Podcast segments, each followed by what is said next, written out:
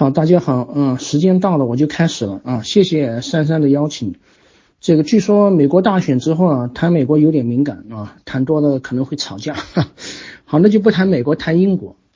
实际上呢，不论哪个国家，它的这个运行规律啊，都是一样的啊。就荀子说的很好：“天行有常，不为尧存，不为桀亡。”那么这个常不是别的，就是政治自然法。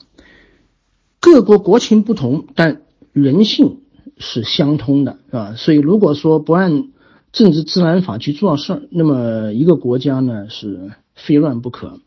再牛的国家也不能例外啊。实际上，像英美欧洲这些发达国家之所以牛呢，也正是因为他们遵循了政治自然法则啊。像非洲啊、拉美这些国家相对落后，常常不太平，甚至打内战啊，也是因为这些国家。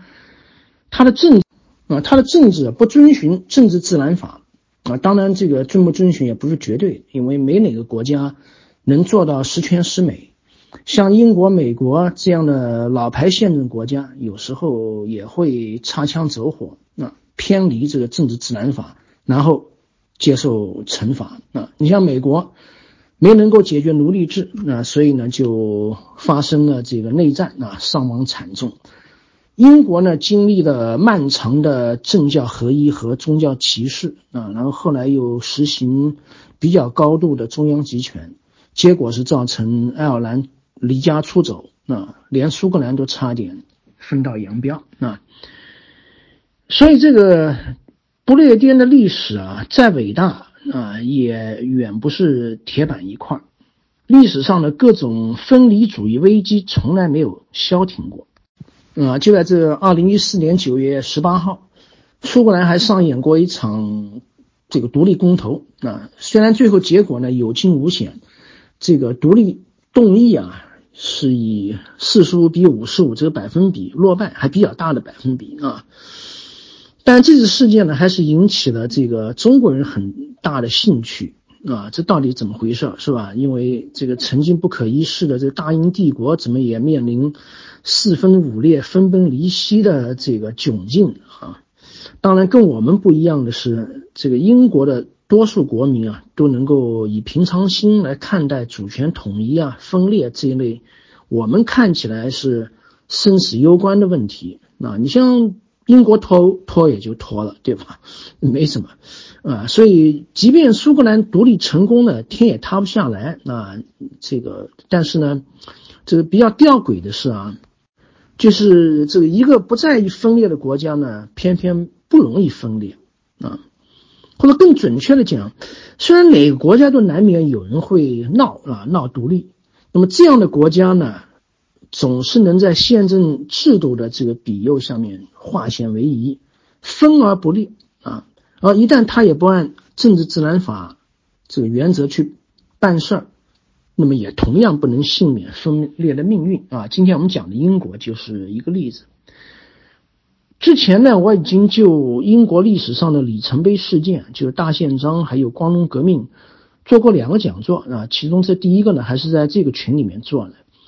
啊。今天这第三讲就算基本完成英国系列啊。那么这个讲座的题目呢是大不列颠的形成。其实我更想讲的是大不列颠的分裂啊。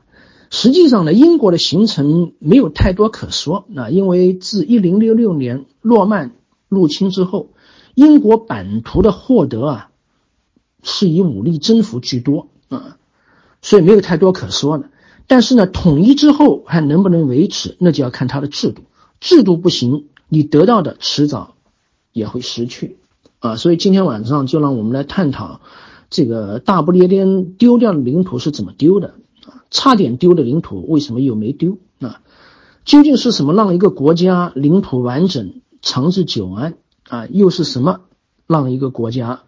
内战平冷、分崩离析啊？当然，首先还是来看一下大不列颠是怎么形成的。这英国全称啊是大不列颠与北爱尔兰联合王国啊。那么，所谓这个大不列颠，就这 Great Britain 呢，又是由英格兰、苏格兰和威尔士这么三块构成。英格兰居中啊，苏格兰靠北啊，貌似呢就是那个《权力游戏》里面那个东林城。威尔士沿西隔条海峡，再往西就是爱尔兰啊。曾几何时呢，也是联合王国的领土。那么这爱尔兰的北头是北爱。按照这个二零一一年的人口统计啊，英国总人口是六千三百万啊，一九年呢增长到了六千七百万，其中英格兰占了这个绝对的大头啊，五千三百万，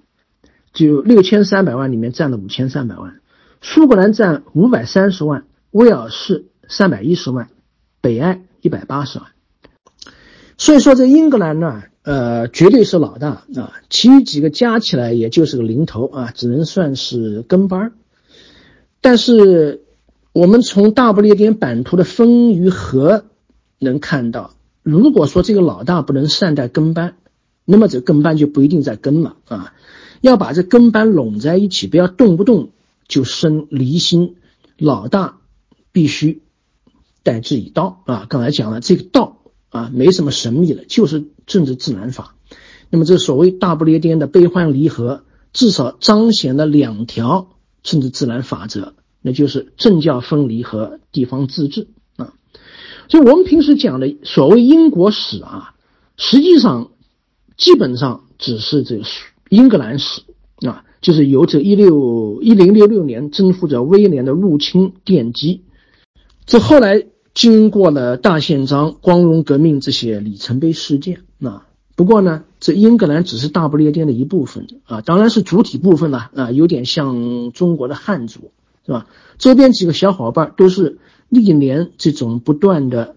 呃，蚕食鲸吞得来的。最早是威尔士啊，其次苏格兰，最后是这个隔着海峡的爱尔兰。威尔士啊，这是英格兰国王。爱德华一世通过一系列内斗和战争，最后占领的啊。一二八四年呢，有一个罗德兰法啊，那么正式将这个英格兰国王的统治权延伸到威尔士，但是呢，仍然保留了他的自治地位啊。一五三五年，威尔士法兼并了威尔士，把这个英国法律引入了威尔士。那么后来又把这英语用在他的官方场。爱德华的儿子，那爱德华二世被这个册封为威尔士王子。那那么后来威尔士王室呢，也都有这英格兰的血统啊，所以这威尔士呢，基本上就这么波澜不惊被搞定了。那比这个搞定宗教文化语言啊自成一体的爱尔兰要容易多了啊。不过实际上，这个英格兰对阿尔士的兼并啊啊，要比威尔士更早啊，但是他。在这三者之间，尘埃落定是最晚的啊。一五五年，这个教皇为了改革爱尔兰教会啊，就颁布敕令，授权这个英格兰的亨利二世入侵并统治爱尔兰。一六九年呢，诺曼人登陆了爱尔兰并独立建国啊，那么这下引起了亨利的警觉，所以两年之后。这亨利啊，就率海军啊大举入侵，并宣称对爱尔兰的主权。一八五年呢，亨利把这个爱尔兰领土分封给他的小儿子约翰啊，就是后来被迫签署大宪章的那一位。约翰呢，结果意外成了国王啊，不光是这爱尔兰王子了，那他是这这个英格兰国王了。那么爱尔兰呢，就直接成了这个英格兰领土，英格兰国王就是爱尔兰国王。但是呢。爱尔兰一直保留了自己的这个盖尔这个语言文化，所以一直也没有被英格兰同化啊。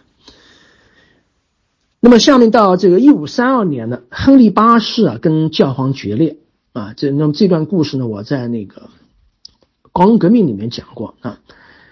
呃，英格兰、威尔士、苏格兰都接受新教，但唯独爱尔兰仍然信奉天主教。那么这一下。直接影响了四个世纪的印爱关系啊！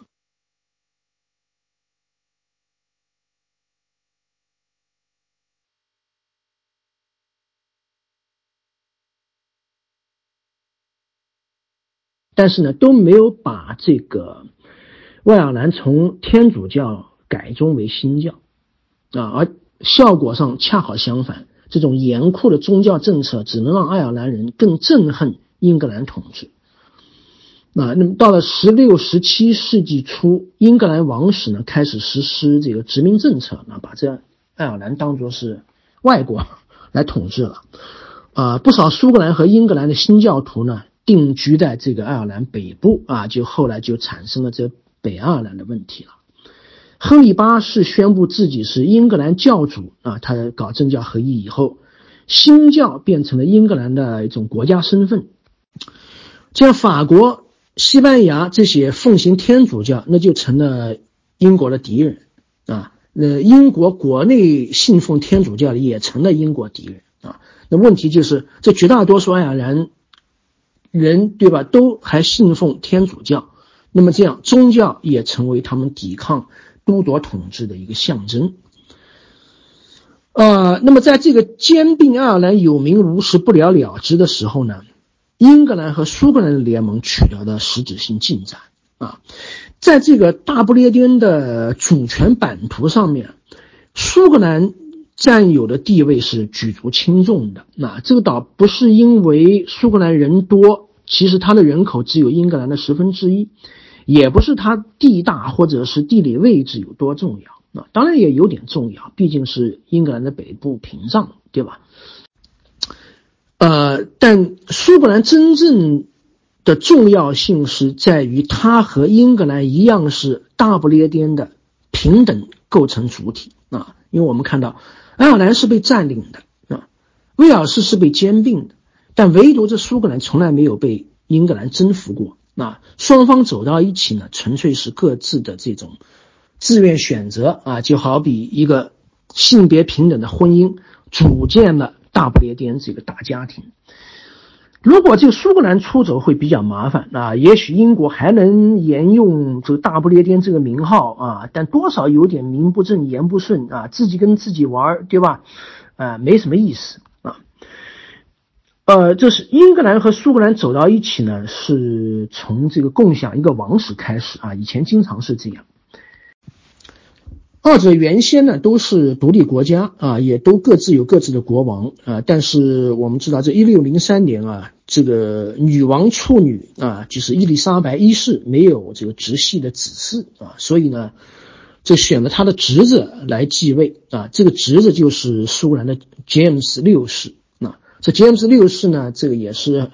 呃呃，这也是不甘寂寞的，他没有放弃这个机会，不远千里啊，来到这个白金汉宫加冕。啊，那么这样呢，就都铎王朝终结了，那斯图亚特王朝开始了，是吧？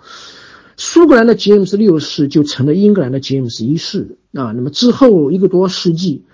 苏格兰、英格兰共享一个王室啊。不过在这个期间呢，是这个苏格兰对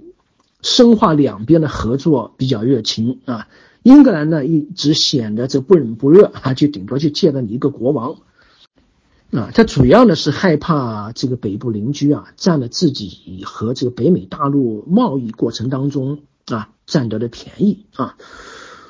那么英苏王室合并以后呢，詹姆斯一世曾经尝试要成立英苏的永久联盟啊，因为现在只是王室合并，两个国家之间没什么说法啊。但是他的这个努力呢，受到了各方反对啊。呃，一六零四年，他宣布这个自己是大不列颠国王啊，就大不列颠这个词儿就开始开始用了。那但两国各自保留各自的议会啊，主权实际上仍然是分开的啊。一六零七年啊，这这个爱尔兰的这阿尔斯特大片土地这归属的呃国王啊詹姆斯。英苏两地的新教徒呢，再次的大举迁徙定居啊，搞。但是在这个爱尔兰天主教这种非常带有敌意的包围下面呢，这些新教徒啊，慢慢失去了苏格兰和英格兰的根基，变成了真正的大不列颠人啊。所以这个大不列颠人民呢，实际上最早是在爱尔兰这一块领土上面啊。但是这个英苏爱三国。四方都不安宁啊，尤其是，呃，这个詹姆斯和这个他这个继位的查尔斯一世试图在这三国推行统一的宗教信仰啊，结果呢，在这个三国都不受待见。詹姆斯在这个苏格兰引进了神父制度，苏格兰是一个呃新教国家，所以就遭到当地这个长老会的抵触啊。长老会在苏格兰占了多数，相当于他的国将啊。呃，查尔斯在这个一六二五年啊，在这个英格兰西敏寺举行加冕仪式以后，一六三三年过了好几年，又来到爱丁堡啊，举行这个苏格兰的加冕仪式。所以他所用的这个全套仪式呢，都是圣公会的仪式，所以呢，就遭到了苏格兰人的强烈反对啊。那么在苏格兰呢，查尔斯的君权神授论啊，对比在英格兰啊，对，查尔斯呢是相信君权神神授论啊，跟这个议会就发生了直接的冲突，是吧？那么后来这个君权神授论呢，最后。啊，就最后慢慢的就导致了就是光荣革命啊。那到了这个洛克同一同一年，洛克发表《二论国民政府》那本书啊，在他之前的议论主要就是驳斥君权神授啊。所以当这个查尔斯要讨伐苏格兰啊，问英格兰议会要钱的时候，就直接遭到了议会的拒绝。然后议会宣布无限期开会，这就所谓的。这个呃长期议会啊，Long Parliament，并且提出啊，呃你要我这个给钱可以，但是你必须要纠正一系列宗教和世俗政策，那才才才可以啊，呃然后在爱尔兰，呃爱尔兰这个实行宗教歧视不得人心，最终导致了英国内战啊。查尔斯的代理人啊，就是在这个爱尔兰的统治者。大肆的征收土地，并且就是分发给英格兰殖民者，对爱尔兰天主教徒呢加税，但是呢不赋予这个平等权利，啊，啊，一六三九年他提出呢可以改革天主教政策啊，可以更加宽容，但条件是爱尔兰人组建军队来镇压苏格兰的叛乱。那么用爱爱尔兰的天主教军队去镇压苏格兰的新教。这个主意啊，在苏格兰和英格兰议会都炸了锅啊。那么他们威胁要入侵爱尔兰。一六四一年啊，一小部分爱尔兰人以这个国王的权力为名发动叛乱啊，结果攻击和屠杀了一些定居在爱尔兰的新教徒。英格兰和苏格兰就传言呢，就是这个叛乱呢得到了这这个国英国国王查尔斯的支持啊，所以拒绝资助王室的军队。而是组建了自己的军队，国王呢召集自己的保皇党组建王室军队，结果就是一六四二年英国爆发内战啊。第二年呢，苏格兰长老会的这个盟约派啊，盟约派叫 Covenanter，就是连同英格兰议会参战啊。四六年查尔斯一世战败投降啊，后来他又什么逃跑了，什么诸如此类，结果被判判。叛国啊，三年之后被逮捕，并且遭到处决啊，成了英国历史上这个唯一一位被砍头的国王啊。那么与此同时呢，爱尔兰叛军组建了自己的政府啊，然后联合啊保皇党，就他试图去帮助英格兰保皇党来换取宗教宽容和。政治自主权啊，就所谓的敌人的敌人就是朋友啊，因为保皇党本身宗教是相当不宽容的，因为在政治上跟这个议会派打仗啊，呃，而这个英国和就是这新教和爱尔兰天主教呢又处于这种敌对关系啊，所以二者之间就变成联啊联盟啊，然后就经过一系列混战啊，最后是克伦威尔领导议会军啊，这个把他们都打败了。然后这个结果，这英苏联盟实实际上也解体了，啊，然后就比较混乱。这个苏格兰封查尔斯二世为王啊，呃，这个那么结果，克伦威尔又这个派兵到苏格兰啊，然后战争结束呢，他把这三国合并为一国，把它称之为是所谓英格兰共和国，这也是英国迄今为止。这个唯一经过的这个一段共和国时期啊，实际上是一个军事独裁政权啊，就是克伦威尔这个主啊，这个这个呃独裁政权，呃，那么最后这个等到克伦威尔去世啊，共和才结束，然后查尔斯二世复位，成了英苏爱三国的国王啊，然后这个英格兰、爱尔兰呢也恢复了自己的议会啊，啊，这是这个一六五八年啊，那么之后的故事呢，基本上就是光荣革命，在这儿就不多说了。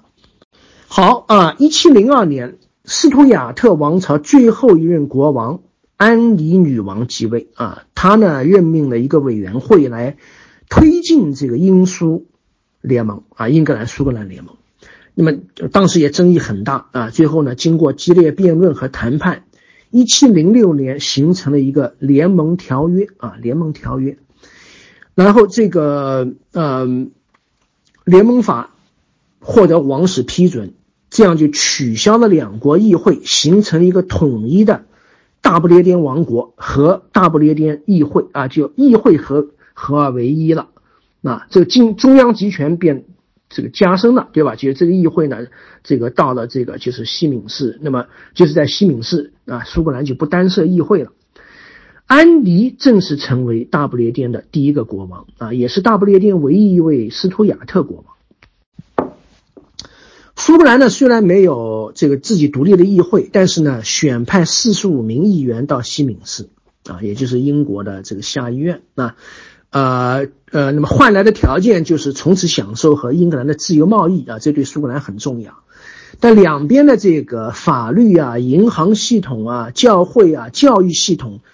其实没有合并，其实到现在都仍然保持独立啊。这当然是后面的故事，在这里先不多说了。那么跟这个苏格兰相比啊，爱尔兰的待遇要差得多了啊。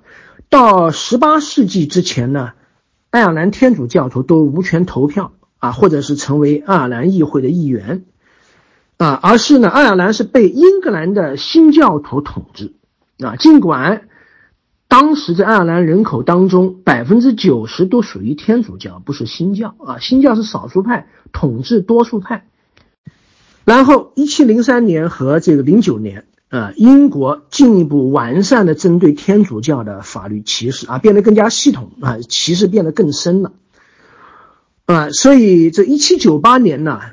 啊，这也是过了将近一个世纪啊，这爱尔兰人的一个啊，这个组织叫联合会，趁着拿破仑战争发动叛乱，啊，当时很多这个非圣公会的新教徒也一起加入，啊，因为他们都受到。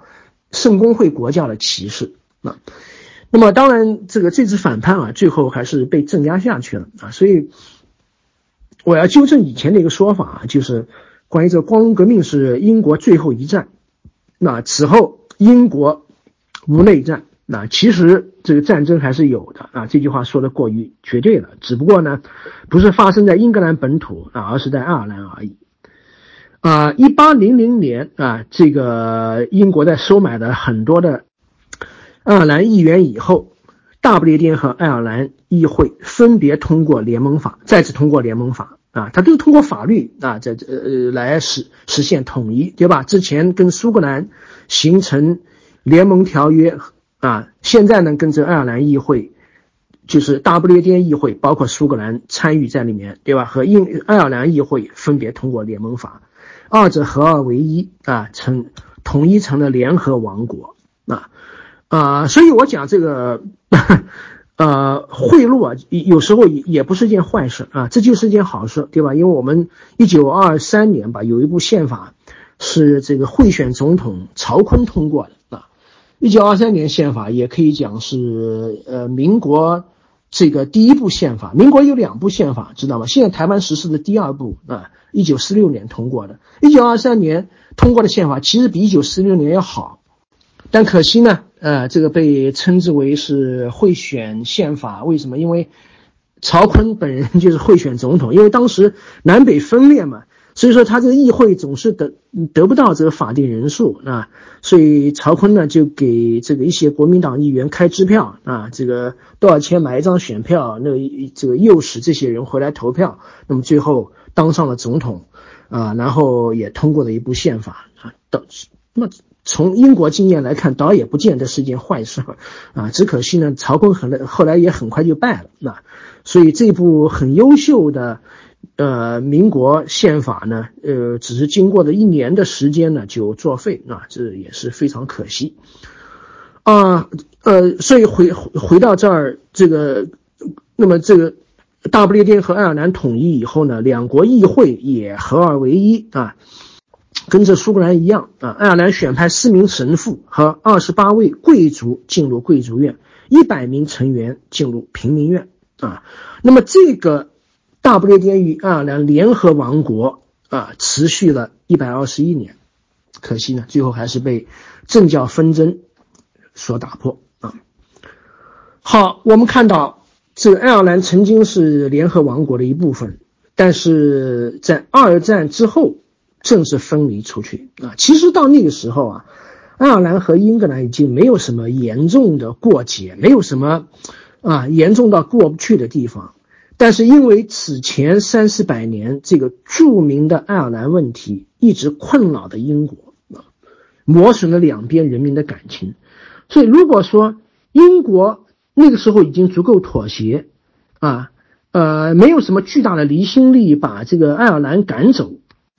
那也没有什么能够让他难以割舍啊，决定留下来。就好比一个常年争吵不休的家庭，双方都已经心力交瘁，啊，分离也许是各自最好的选择。嗯，呃，双方之所以走到这一步，完全是政教不分、政这个宗派不合造成。所谓的爱尔兰问题，本质就是一个天主教问题啊，那就是英国把新教圣公会当做国教，爱尔兰呢是天主教占主导啊。那么这样，爱尔兰天主教在英国处于什么地位啊？享受什么待遇？那么一切的纠结都是从这个问题开始啊。所以我们看到这个十六世纪中叶啊，在英格兰征服爱尔兰之后。呃，英格兰和苏格兰的新教徒在这个爱尔兰北部定居啊。爱尔兰的天主教呢遭到取缔，并被驱逐出爱尔兰议会。这个政教纷争的种子就已经埋下啊。一七九八年，这爱尔兰天主教反叛之后，英国人用这贿赂和经济发展的承诺，说服了爱尔兰议会这个加入英国啊。那么统一的条件呢是把这个新教。当做爱尔兰国教啊，这很荒唐。当然，天主教也可以获得解放啊，自由活动会比以前更宽容。不过呢，这个皮特首相把这个解放天主教的决议提交给国王批准，这个国王那就是乔治三世啊，居然断然否决了这项决议，理由呢，竟然是违背了他当时要维护圣公会国教的。加冕誓言。啊，这个家伙当时在加冕的时候就发誓要维护圣公会的国教地位。啊，所以正是同样一个人，二十多年前就把美国给弄丢了。啊，现在呢还要用这个自己的这种鱼丸不化啊赶走爱尔兰啊，呃，我才注意到这个英国历史上男性国王啊长寿的都是乔治，这就属乔治的命最长，而乔治三世又是乔治当中这个命最长的。他这个乔治三世统治了居然将近六十年时间啊，这是非常惊人的啊。我们知道，当然这个不如呃英国女王啊，像这个这个这个叫谁啊，维多利亚啊，还有这个当现在的这个这个伊丽莎白二世那么长啊。但是在男性当中，这是非常呃这是唯独一无二的啊，这非常罕见啊。那么面对这样的结果，对吧？爱尔兰天主教的反应是可想而知。爱尔兰的分离主义运动，那也就应运而生了。啊，虽虽然到一八二九年天主教还是获得了解放，但是呢，爱尔兰的民族主义运动就打不住了。啊，尤其是英国的这个经济发展承诺啊，这个并没有成功兑现。啊，一八四零年还发生了土豆危机，有一百万人的爱尔兰，一百万爱尔兰人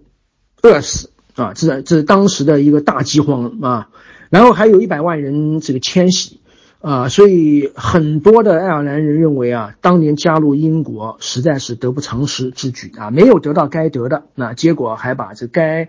这个呃，就就就自己本来啊，这个作为独立国家该有的权利给丧失了，啊，这个不过要说话说回来呢，这个统一之后的一个多世纪啊，联合王国也还是受很多爱尔兰人的欢迎啊。国王这个好几次不同的国王这个，呃，这个这个巡巡视都柏林的时候，前来朝拜的也是人山人海啊，呃，然后这个一战的时候有二二十一万爱尔兰人自愿参战啊，而当时这个义务征兵制适用于英格兰、苏格兰，但并不适用于爱尔兰，所以他是自愿参战啊。但是呢，在这个民族主义的这个大环境下面。联合王国最后呢，没有能够这个留住爱尔兰啊。从一八七四年大选开始，多数的爱尔兰议会要求自自治啊，但是呢，推进并不顺利。英国不同意，不同意，那就关系越来越僵。到了这个十九世纪末期呢，爱尔兰议会完全被这分离主义者所主导啊。当然，这为了缓缓解危机啊，呃，英国议会也决定实行这个权力下放啊。一九一四年通过了地方自治法，可惜呢，因为一战爆发，这项法案实施被搁浅了。啊，结果这两年之后呢，这爱尔兰呢也是趁火打劫，因为它特别小嘛，啊，看到这个人口，啊，占了英格兰呢可能才这个百分之几啊，所以它实在没有实力，啊，只有在趁着这英国，呃，就是英格兰啊，光荣革命以后。无内战，英格兰境内无内战啊，只有靠外战的时候呢，苏格兰来趁火打劫一下，那这又发生暴动，然后呢，冲突不断升级，啊，呃这个一九一八年啊，呃，激进的共和党赢得的一百零三个爱尔兰席位当中的七十三席啊，是绝对多数。那这个共和党啊，承诺不加入英国议会，而是要成立爱尔兰议会并宣布独立。那么这一下就直接导致了爱尔兰的独立战争啊！就是这张广告啊，我们这个讲座广告就是当时报纸画的一幅画啊，就爱尔兰独立战争啊。第二年啊，成立了爱尔兰共和军啊，爱尔兰共和军听上去有点熟悉，但是我们熟悉呢是北爱共和军啊，但是它的前身是南爱共和军，爱尔兰共和军这。南爱的共和军呢，专门是用来袭击驻扎在北爱的英国军队啊，所以当时让很多的英国人谈虎变色啊。一九二零年，英国议会呢通过的爱尔兰政府法啊，呃，这个对新教占主导的北部六个县和天主教占主导的其余南部二十六个县，规定了两套自治方案啊。这方案是不错的，但是呢。为时已晚啊！南部拒绝接受，啊，仍然要坚持独立。也就是说，这个份上，自治对我来说已经不够了，我一定要独立成国。在英国呢，也是这个实在是累了啊！这个要摆脱这个剪不断理还乱的这种爱尔兰纷争，很快就同意了南部的要求啊！所以，一九二一年啊，大不列颠和爱尔兰领袖达成协议，通过了《英格兰爱尔兰条约》啊，建立了。啊，爱尔兰自由国，那爱尔兰自由国，北爱保留自治地位。为什么？因为北爱是这个英格兰、苏格兰的这个殖民据点，所以这个地方呢是新教占的绝对多数啊，他不愿意跟南爱合在一起。啊，一九二七年，英国就改名为现在的大不列颠和北爱联合王国啊。然后，一九三一年的西呃西敏寺法呢。赋予自由国完整的立法自主权。最后，一九四九年啊，跟咱们这个一年，南爱正式立国，成为爱尔兰共和国。啊，这就是爱尔兰分裂的这个一个简单历史啊。那么，从这个事后诸葛亮的眼光来看呢，假如说当初英国能够及时兑现啊解放天主教的承诺。爱尔兰问题其实没有必要成为一个问题，至少没有必要闹到内乱和独立的地步，是不是？啊，所以在这个方面，英国应该向他这个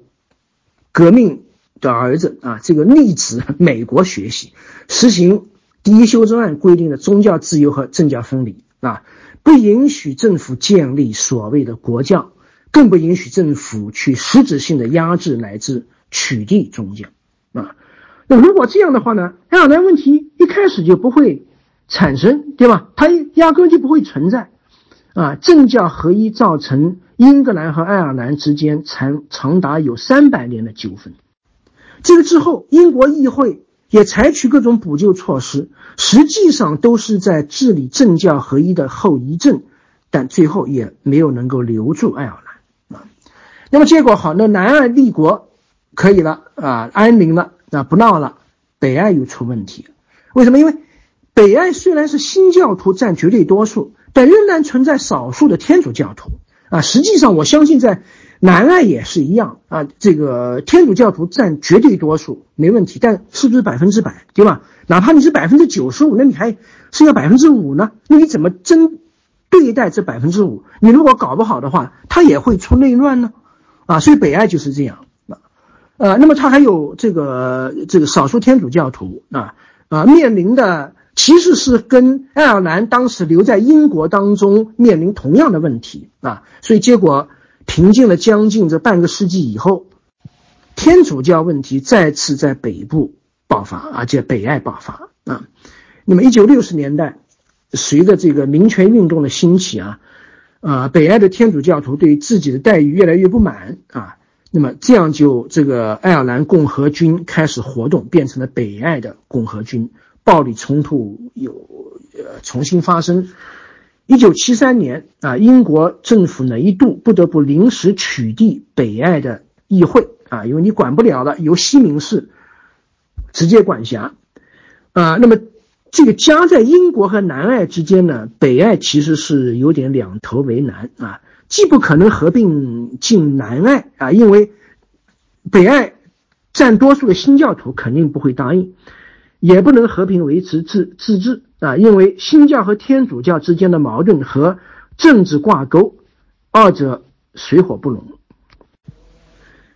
占北爱绝对多数的新教徒呢，总是投票给这个统一党啊；天主教徒呢，这总是投票给这个爱尔兰民主党啊。所以呢，永远是议会少数啊。那么，对于这个人数上处于决定劣势的北爱天主教徒来讲，所谓的多数主义民主政治带来的不是福音，而是无奈的。绝望啊，所以说不是民主就就好是吧？那如果说政治自然法则，比如说政教分离不能满足的话，民主可能反而坏事儿。那我们其实从什么阿拉伯之春也能够看到啊，一些国家像这个，包括像这个早先转型的土耳其，还有埃及。啊，这呃，包括这更早的伊朗，是不是？呃，早先他搞这个独裁，倒反而政教比较宽容；后来搞民主了，那大多数人、绝大多数人不懂得政教分离，所以，呃，民主以后反而政教合体了。啊，所以这个最后啊，这打打杀杀，直到一九九八年，经过二十多年暴力冲突之后，这个是双北爱的双方和英国以及爱尔兰啊，终于达成了。这个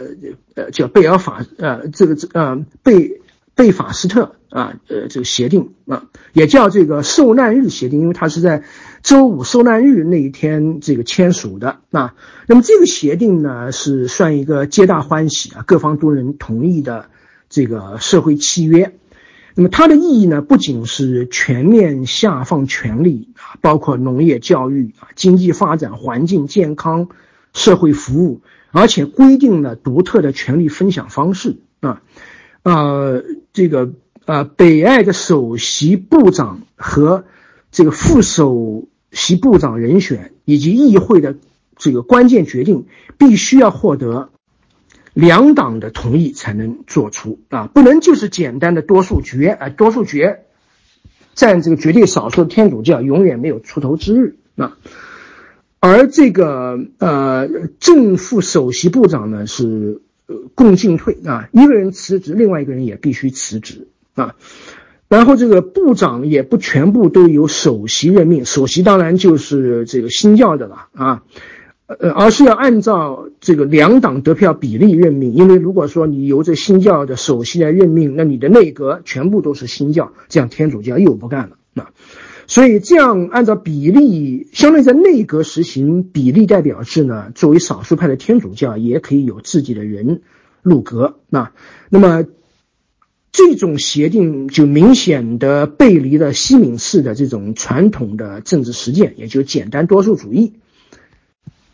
但是呢，得到了北爱啊，也得到英国多数选民的认可。那那么在北爱公投当中啊。呃，高达百分之八十的选民参与投票，其中百分之七十一赞成啊，所以最后这个协定获得了超半数的赞成，在公投当中超半数赞成，那这也不是很容易做到啊。那么在这爱尔兰共和国也公投啊，百分之五十六的选民参与投票，高达百分之九十四赞成啊，所以这个贝法斯特这个这协定呢，作为一部宪法性文件。就构筑了英格兰新教和爱尔兰天主教的一份和平契约，给北爱带来了长呃长久的和平啊。那么这样一来呢，就是爱尔兰共和军宣布停火，并且呢，最最终啊，到了二零零五年宣布全面终止武装斗争。那么，所以我们现在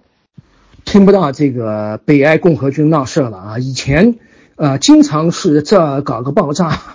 那搞一场这个恐怖袭击，它就是一个恐怖主义，就是搞恐怖主义啊。当然，这就从北爱共和军这个问题上呢，其实也能够对让我们对这个恐怖主义可能有所反思啊。就是说，你到底采取什么策略，对吧？到底是呃，这就通过打啊，通过打压，还是通过这种和谈啊？那么，因为我们知道，现在越南世界面临这个伊斯兰恐怖。恐怖主义的威胁，对吧？啊，呃，那么如果说，呃，这种恐怖主义那么多年都没有能够打压下去，也许应该换一种思维方式啊。这当然只是只只只只只只是这个一个这个一种看法啊。嗯，那么从英格兰、爱尔兰之间的暴力冲突可见呢，民主并不是万能药。如果说不能坚持宗教自由、政教分离、平等保护这些。政治自然法则，那么简单的多数主义民主政治也不能解决宗教和族群纷争啊。如果说多数主义民主力量不受控制啊，就凭着人多势众就欺负啊，这歧视少数弱势群体，那民主本身就有可能是成为纷争的源泉啊。所以不论在什么政体，要维持和平统一，强势群体必须要降下身段，和弱势群体平等。谈价啊，甚至不惜让渡一部分权利，用优惠的政治条件来换取他们的信任，让他们能够看到啊，就是在这共同体内也有自己的归属、希望和未来。否则，他觉得没有未来、没有希望，那他就索性跟你掰了，对吧？然后你就麻烦不断啊。所以，这个爱尔兰故事啊，这个是一个很好的教训啊。那如果说英格兰爱尔兰关系，这个是一个实质性问题的话，啊，那么我下面想讲讲威尔士啊，这威尔士纯粹是凑热闹啊，或者是看见别人这个闹事儿啊，自己呢也想趁火打劫，说不定啊能这个分一杯羹啊。和这爱尔兰问题相比，这威尔士的问题可以说不足挂齿，甚至根本算不上什么问题，因为威尔士和英格兰都是新教地区啊，不存在。政教矛盾啊，即便有矛盾，也是属于所谓人民内部矛盾啊，呃，所以刚才讲到啊，就从十四世纪开始，威尔士就归着英格兰统治。一五三六和一一五四三年两部统一法把这个威尔士就牢牢的定在了英国主权的版图上啊，所以威尔士没什么事儿，他不可能分裂。但是呢，就偏偏有人无事生非，小题大做啊。这本来就好端端的威尔士煽风点火，推行所谓的民族主义运动啊啊！十九世纪中中期，威尔士民族运动开始兴起啊，但是它的发展方向其实不是要求独立，而是政治平等啊，获得更多的这个呃这个自治啊呃，多年之后呢，硕果累累啊，就有位这个大名鼎鼎的首相叫这个劳合乔治啊。他就自称是威尔士的民族主义激进分子，其实他就是主祭是威尔士而已。一战结束以后呢，这个啊，他的名声啊如日中天，当上了首相。那么多数英国人能选他做首相，就冲这个，你也知道，这位老兄显然激进不到哪里啊，真正要。这个激进啊，搞这个独立运动、分离主义运动，英国人多数英国选民不可能选他去做首相，就这么简单啊。实际上呢，一旦满足威尔士的这个地方政治诉求啊，他的所谓民族运动就偃旗息鼓啊。比如说英国圣公会原来是统一征收十一岁，啊，但是呢，多数威尔士人是不服从国教的新教徒，他们虽然是新教，但是并不认，并不是圣公会啊，并不认可他是国教啊，对他们收这个税呢，显然就不地道，是吧？所以威尔士一抗议，一抗议，那教税就取消了。那之后这个半个世纪，威尔士民族运动都已经没有理由啊，就你要别人做的事儿，别人做到了，那你还抗议啥？对不对？你还搞什么分离主义运动呢？你分离能得到什么好处呢？啊，所以没有道理啊。呃，这个领导民族运动的自由党也顺势转型啊，融入到工党和社会主义运动。那么，尤其在这个英国工党执政期间啊，威尔士获得了更多的放权自治啊。一九九八年，这个布莱尔啊就代表工党当选首相，英国议会通过了威尔士政府法啊，赋予威尔士有限自治，啊，但是需要威尔士公民复决通过啊。和这个北爱和苏格兰相比啊，威尔士好像对这部法要求也热情不是很高啊，只有百分之五。百分之五十点一的人参与投票，这很可能是就是呃达到一个门槛，因为你这这个比这这如果参与的人数太少了就不合法了，是吧？所以它有个法定人数啊，刚刚好。最后呢，是以这个百在百分之五十点一的人当中，以百分之五十点三的微弱多数，刚刚通过这部法律啊。呃，当然和。苏格兰相比呢，威尔士的自治程度确实也相当有限啊。那么，这是从自治立法所设置的职务名称上就能看到。苏格兰和北爱地方政府都有首席部长和内阁啊，威尔士呢就只有秘书长啊，秘书长 （First Secretary） 和这个行政委员会啊，就是相当于我们的什么这个这个这个这个什么特别行特别行政啊区是吧？啊。所以它是一种行政性质的自治啊。威尔士地方议会的立法权呢也相当有限，比较实质性的自治只是限于保护当地语言和文化啊。那么英格兰与威尔士、爱尔兰及苏格兰的这种悲欢离合都证明，地方分权做得越彻底，国家统一越容易实现。道理很简单啊，那就是一个地方该有的权利。和这个权利的，right power 该有的都都有了，他要独立干嘛呢？啊，这就和一个家道理是一个样子。那这个长辈子女各有自己的自由空间，过得很自在，那还要分家干嘛？啊，但如果说长辈一定要把这子女管起来，子女该有的自由得不到，那么他们就要想办法离家出走。啊，爱尔兰就是这样从英国出走。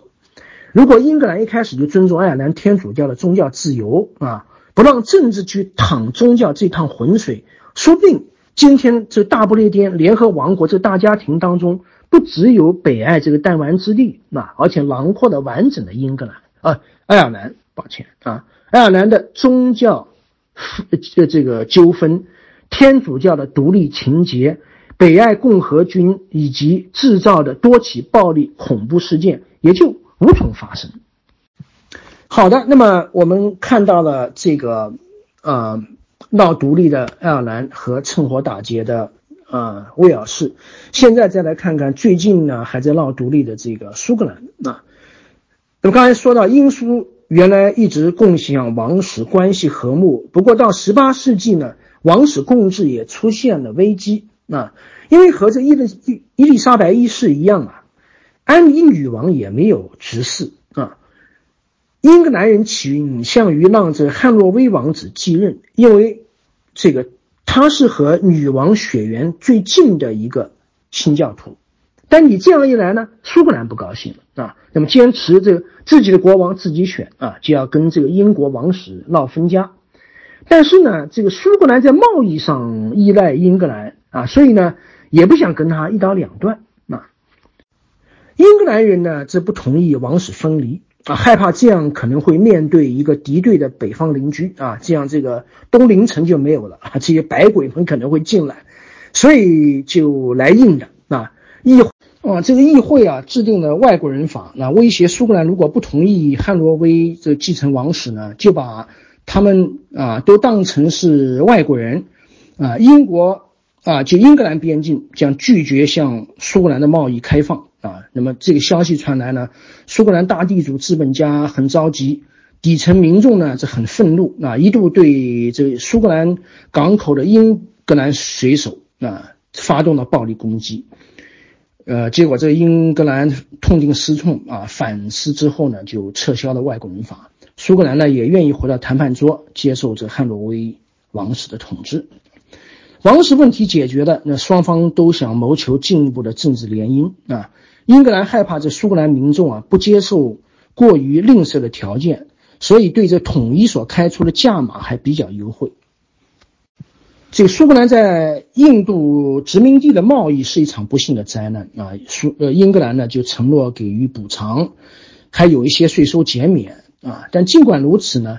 支持统一的苏格兰议员还是没有达到半数啊。最后呢，英格兰也是通过各种方式啊买通啊这一部分苏格兰议员，那么使他勉强通过了统一法。那么这部法律呢，建立了统一的英国政府。啊，其中呢，苏格兰有这个四十五个下议院名额，十六个上议院名额。啊，那么这个苏格兰人口只有英格兰的这个十分之一，却占了下议院的五分之一。啊，所以这占了便宜了。啊，同时还保留法律上的自治。啊，那更重要的是呢，苏格兰的宗教诉求得到满足。啊，就长老会啊成了苏格兰的国教。啊，那么这样呢，合并以后，这大不列颠就有两个国教。在苏格兰是长老会，在英格兰啊就是圣公会。一七零七年呢，英格兰和苏格兰的宪政时刻来到了。呃，一月十六号，苏格兰议会终于以一百一十比六十七批准了苏格兰与英格兰统一法。随后呢，独立的苏格兰议会也退出历史舞台。啊。呃，对于苏格兰来说啊，统一其实是一桩这个便宜的买卖啊，得到的好处远大于付出的代价啊。即即便如此呢，这个苏格兰人还不知感恩啊，仍然上街抗议，因为有些人害怕这个自由贸易啊会让这苏格兰被英格兰吃掉。但后来证明，这种担心完全是杞人忧天啊，这可以说是占了便宜还卖乖。当然，这个卖乖也就是表现一样。啊，这抗议很快就平息了。英格兰议会这边呢，已经毫无悬念的通过了这个英苏统一法。和苏格兰相比啊，英格兰从统一当中得到的，与其说是具体的实力，不如说是长远的战略利益。那那么从此以后呢，汉诺威王室就可以世代延续下去，北部也化解了一个潜在的威胁啊，现在可以。枪口一直对外，那没有后顾之忧的和法国人打仗啊，呃，虽然送给苏格兰的政治权力大于他的人口比例，但是呢，英格兰毕竟牢牢掌握议会的主导权啊，这占了绝对多数，是吧？所以说五月一号啊，统一正式生效啊，这个十月二十三号大不列颠议会开张啊，注意这是大不列颠而不是大英格兰。议会啊，怎么这样？两个独立国家平等的走到一起，就创新了一个全新的国家。但重新建国以后呢，并没有完全平息苏格兰的民族主义运动。苏格兰境内仍然持续不断有这个反对的声音啊。一七一五年、四五年，那么在法国策动之下，还发生过两起叛乱，当然很快被平息了啊。呃，苏格兰的实质性放权是从这一九二十年代开始啊，但是呢，后来又被这个大萧条搁置了。那么接着呢，就进入二战啊。一九三十年代成立的苏格兰民主党，民主党啊，不是民主党，民族啊，这个 National Party。那么直到一九六十年代末期，他才在英国议会赢得了一席之地。呃，但是随着这个一九八十年代、九十年代英国保守党长期执政，英格兰啊苏格兰的民族主义运动又红火起来。因为这个保守党啊对这些少数族群地区比较凶啊，呃，对这苏格兰也好、爱尔兰也好都是这样，所以苏格兰选民在政治上根本不认同保守党啊，他们的选票从来是或者投给工党，或者就是投给自己的民主党啊。保守党自然也不待见啊，呃，当然，这苏格兰在英国议会呢人单势孤，靠他们自己不可能获得成功，所以决定苏格兰命运的不是苏格兰，而是具有这个全国影响的盟友，那就是工党。那工党呢，原来没有把这苏格兰民主党当当回事儿。那但是他自这呃这个六七十年代发展壮大了以后呢，终于也对这位小兄弟啊刮目相看啊，嗯。那么最后，这一九九七年工党上台啊，立即就起草了苏格兰法。九八年获得英国议会和苏格兰共同通过啊。那么这部呃苏格兰法呢，创设了独立的苏格兰议会，有这个一百二十九名议员啊，其中这个七十三名和这个西敏市一样，由传统的选区代表选出，剩下五十六名和欧盟议会那样由。比例代表选出啊，所以苏格兰实行的跟这个英格兰的就在这个西敏寺的这个议会选举制度也不一样。那呢是胜者通吃，就是采用单单选区制；苏格兰呢是采用这混合制，其中有一部分是比例代表制选出。那呃，那如果说议会不提前解散，它是四年改选一次。苏格兰议会的权限之一。是对某些地方项目征税，税率呢最高不超过百分之三，其余开支呢，这是由西敏市通过这个一揽子资金啊，叫 block grant，就拨款解决了啊，就是这个这一部分是自给自足，一部分呢是由这个西敏市就等于是通过呃这笔资金。解决，所以说呢，他也占了便宜啊。所以这地方征税呀，不只是一种地方权利，也是地方为自治付出的一种成本，对吧？因为权力从来不是免费午餐，如果没有权力下放，苏格兰纳税人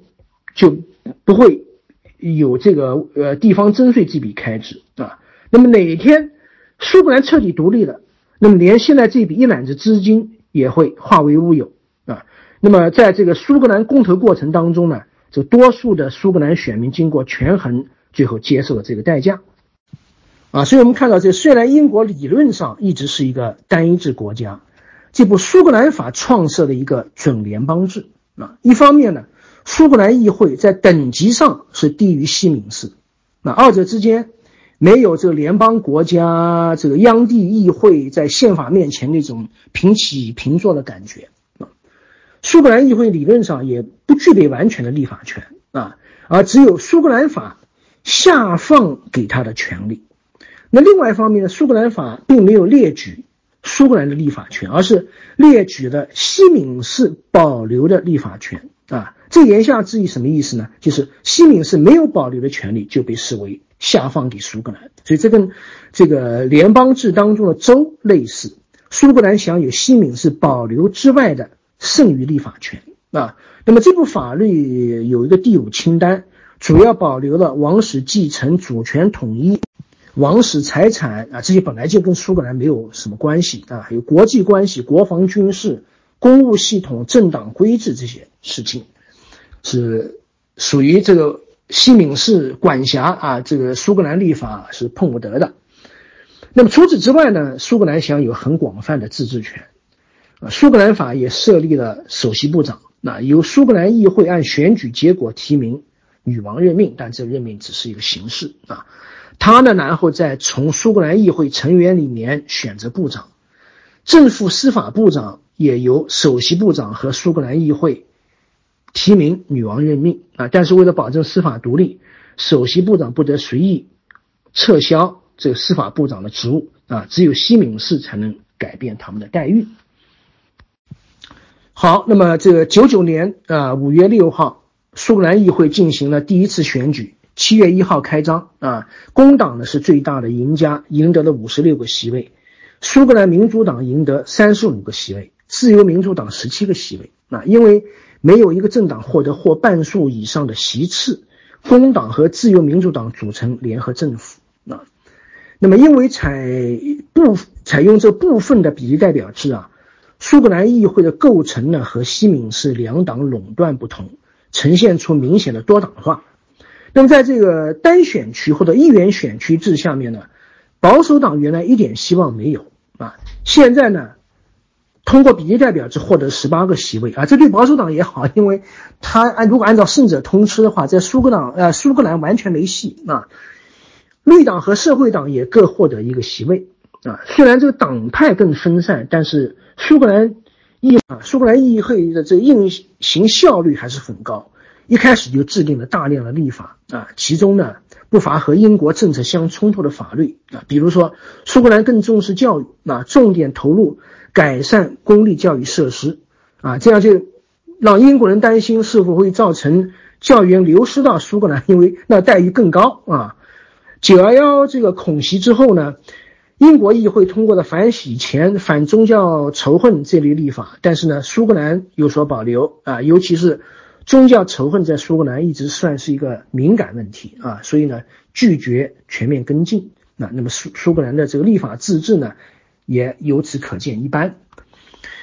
正是在全面放权的背景下，发生了苏格兰独立公投啊。那么在公投过程当中啊，选民面临的选择。不是独立自主还是高压管制？假如说是这样的话，那苏格兰早就没有悬念的独立出去了，啊，呃，他们面临的选项呢，而是在已经相当高度的自治还是完全独立之间，啊，就在这两者之间你做选择，对吧？你也可以独立，但是呢，你现在已经有相当高度的自治，实际上对你比较重要的权利你该有都有了，那你还独立干什么呢？对吧？所以这个选择就不是。那么显而易见的啊，因为独立的诉求很大程度上已经被高度自治满足了啊，独立本身呢也不是零成本的免费午餐，对吧？那么今天的苏格兰已经有自己的民主法治，还有这个人权保障体系，完全独立也不过如此啊。何况呢，英国每年还给自己拨一大笔的这个财政补贴啊，所以说虽然在某些立法领域没有自主权，但是呢，完全自主也是有成本。啊，如果国防自治，那苏格兰就要承担自己的国防军费，啊，王位自治了，苏格兰马上还要决定自己是否要重新设立已经废了四百年的王位，对吧？如果设立的话，那还要自己去破费供养一个王室的这个吃喝玩乐啊，所以凡此等等，国王不是免费的，自治不是免费的，独立更不是免费的，那么。这个正是在多种因素的复杂权衡之下，多数的苏格兰选民才选择留在了大不列颠啊。当然，这并不是说苏格兰就被铁板钉钉在这个大不列颠的版图上面啊。英国脱欧，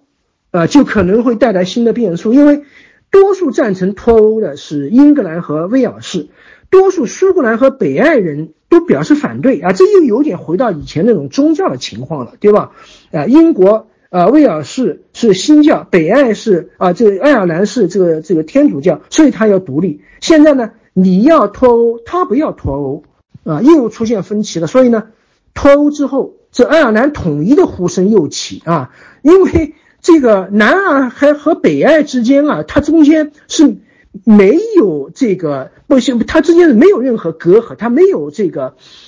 隔着一条海峡，对吧？北爱和英国还隔着一条海峡，啊。那么它的隔阂是在哪呢？隔阂是在于宗教，以前彼此宗教都不能宽容啊，这个新教不能宽容天主教，天主教不能宽宽容这这个这个新教啊，这见面就要吵架，甚至这个要要有肢体肢体冲突。那你现在变得更宽容，这个问题解决了，呃，这南爱对北爱可能也有相当大的吸引力啊，对不对？所以如果北爱公投多数支持回归爱尔兰，那大不列颠再度分裂，这也不是不可能的。那那如果是苏格兰觉得脱欧很不爽，完全可能再度发起这个脱英的独立公投，对吧？你脱欧，我脱英啊。那脱了英以后，我再作为独立国家加入欧盟啊。那么当然，这个英国也也这英格兰也可以去争取，对吧？谁知道？那如果说英格兰真的在乎自己的小伙伴，那不愿意只和小弟威尔士。呃，自己单玩，那那很可能会重启谈判啊，通过制度或政策优惠，争取把这些啊小弟们都留在大不列颠的名册上面，啊，实际上这也简单，对吧？就你实行一国两制、一国三制就可以了。他们愿意留在欧盟，那是他们自己的事儿，啊，即便不是主权国家，只要欧盟愿意收留，那就行了啊。那么这可能会涉及很复杂的多边谈判和制度安排，但只要相互尊重。没有什么谈不成的。啊。实际上，即便谈不成独立的，又能怎么样呢？爱尔兰独立了，英爱两国关系反而打太平了，而且呢，双方还保持了不少的这个实质性联系。爱尔兰一直在使用爱尔兰英镑，那之前呢还跟这个英国的英镑是挂钩，零二年才加入欧元区。那么不仅爱北爱人也可以拥有爱尔兰的公民权，而且在英国的爱尔兰人啊也可以参加所有选举，甚至精选英国议议员啊。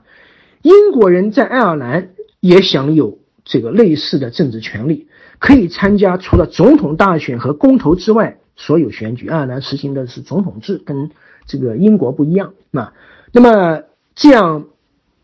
比邻而睦，相互信任，总比在强行大一统之下打打杀杀要好吧？啊，所以对于这个大不列颠来讲啊。这一九九七年的议会大选是一个分水岭啊，布布莱尔领导工党取得压倒性胜利，上任之后就大力推动地方自治啊啊，那么在这个方面，就工党要比保守党实际上更加积极，要积极的多。那九八年呢，就一揽子通过了威尔士政府法、苏格兰法和北爱法，相继呢相继建立自己的议会。英国仍然保留单一制，但是已经不可逆转的实现了地方自治。英格兰也再也不能颐指气使号令自己的小跟班儿这个那个啊。那么换言之呢，小兄弟们也没有和这个老大哥闹分家的必要，是吧？所以从这个大不列颠的分分合合表明啊，地方自治、宗教自由、政教分离这些政治自然法则，就是限制老大的基本法，让他们不得管不该管的事儿啊，对吧？别人爱信什么信什么。你凭什么管？这一管就坏事，别人索性跟你闹掰了啊！英国之所以还能留下苏格兰、威尔士和北爱，就是因为他实行充分的权力下放和地方自治，完全尊重地方的宗教自由这些基本权利。那不信的话，明天你要宣布联合王国的国教是圣公会，试试是吧？其实根本不用走那么远。只要英国王室开始行使一点点实权，英国就会为这个国王到底姓谁打破头。这王到底谁来当？苏格兰、英格兰还是威尔士？啊，也许只有成立联合王室才能平息争吵啊，各自出一个啊，这样就乱了，是不是？而这个中央集权造成胜者通吃，很快会让大不列颠分崩离析啊。这个零二年美国总统大选之所以闹出那么大的风波啊，至今这个各种不服余波未平，也是因为总统只能一个，而这个人权力太大啊，所以胜者通吃，让各方都下不了台啊。假如把美国总统弄成和英国女王一样的虚君，保证再也不会有那么多人为了一场选举啊如此兴奋或沮丧，是吧？所以这个。英国故事告诉我们啊，原来这个分和裂不只是一对同义词啊，也可以是一对相互制约的反义词。如果一个国家只和不分，那往往物极必反。一个高度刚性的集权体制，往往会造成某些地方天怒人怨，最后彻底分裂出去。只有维持适度的分权，至少保证地方的宗教自由、文化权利和。民主自治，啊，再加上一定的经济和财政激励，才能够维系地啊，才能维系地方人民的感情。那么在这样的国家呢，你让地方独立，他都不干，啊。好的，那我今天就先讲到这，谢谢大家。